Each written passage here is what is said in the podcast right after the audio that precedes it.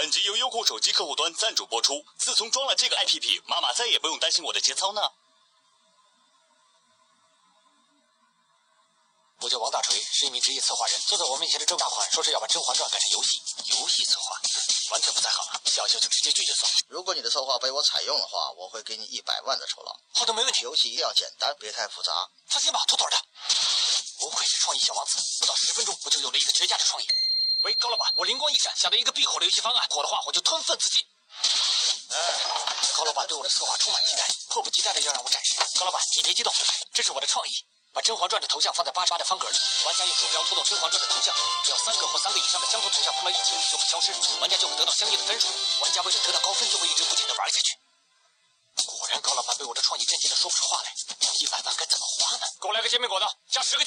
啊，好有钱，给大爷跪了。好像没有把《甄嬛传》的剧情融入游戏啊。妈的！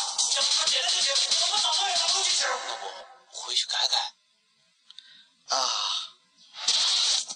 不愧是创意小霸王，不到十分钟，我又有了一个绝佳的创意。对不起，您拨打的电话暂时无人接听。高老板，我又灵光一闪，想到一个必火的游戏方案，不火的话我就吞粪自尽。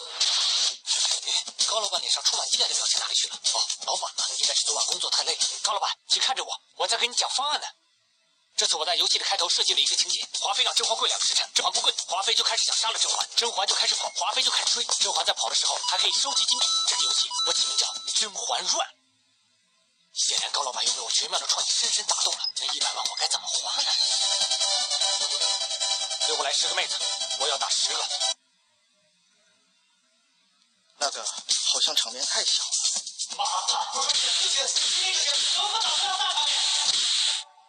要不你就别改了，我再找别人看看。高老板，其实我并不在乎那一百万，反正你一定要让我再试试。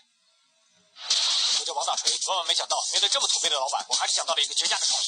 高老板，高老板，高老板，你在听吗？在听吗？有在听吗？这次的方案是这样的：华妃阻止甄嬛养心殿，给皇上侍寝。在这个游戏里面，让华妃变成一个可以吐出东西的植物，然后守在养心殿前面，只要甄嬛一靠近，就吐东西打她。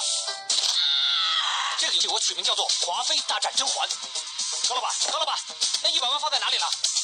是直接打在我卡里吗？一百万我该怎么花呢？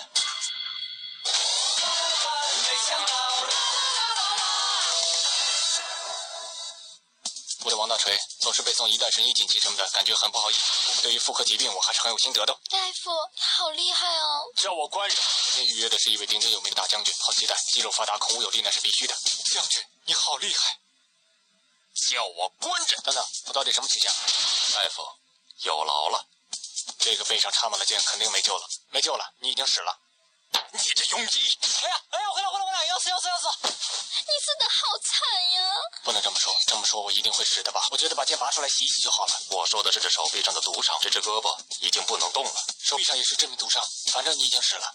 你这庸医！哎呀，等等等等！哎呀呀呀呀呀！你死的好惨呀！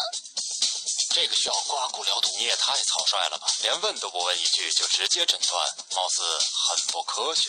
放心，我可是一代神医哦。嗯，不会疼吗？好定力，不愧是名扬四海的大将军，这样会疼吗？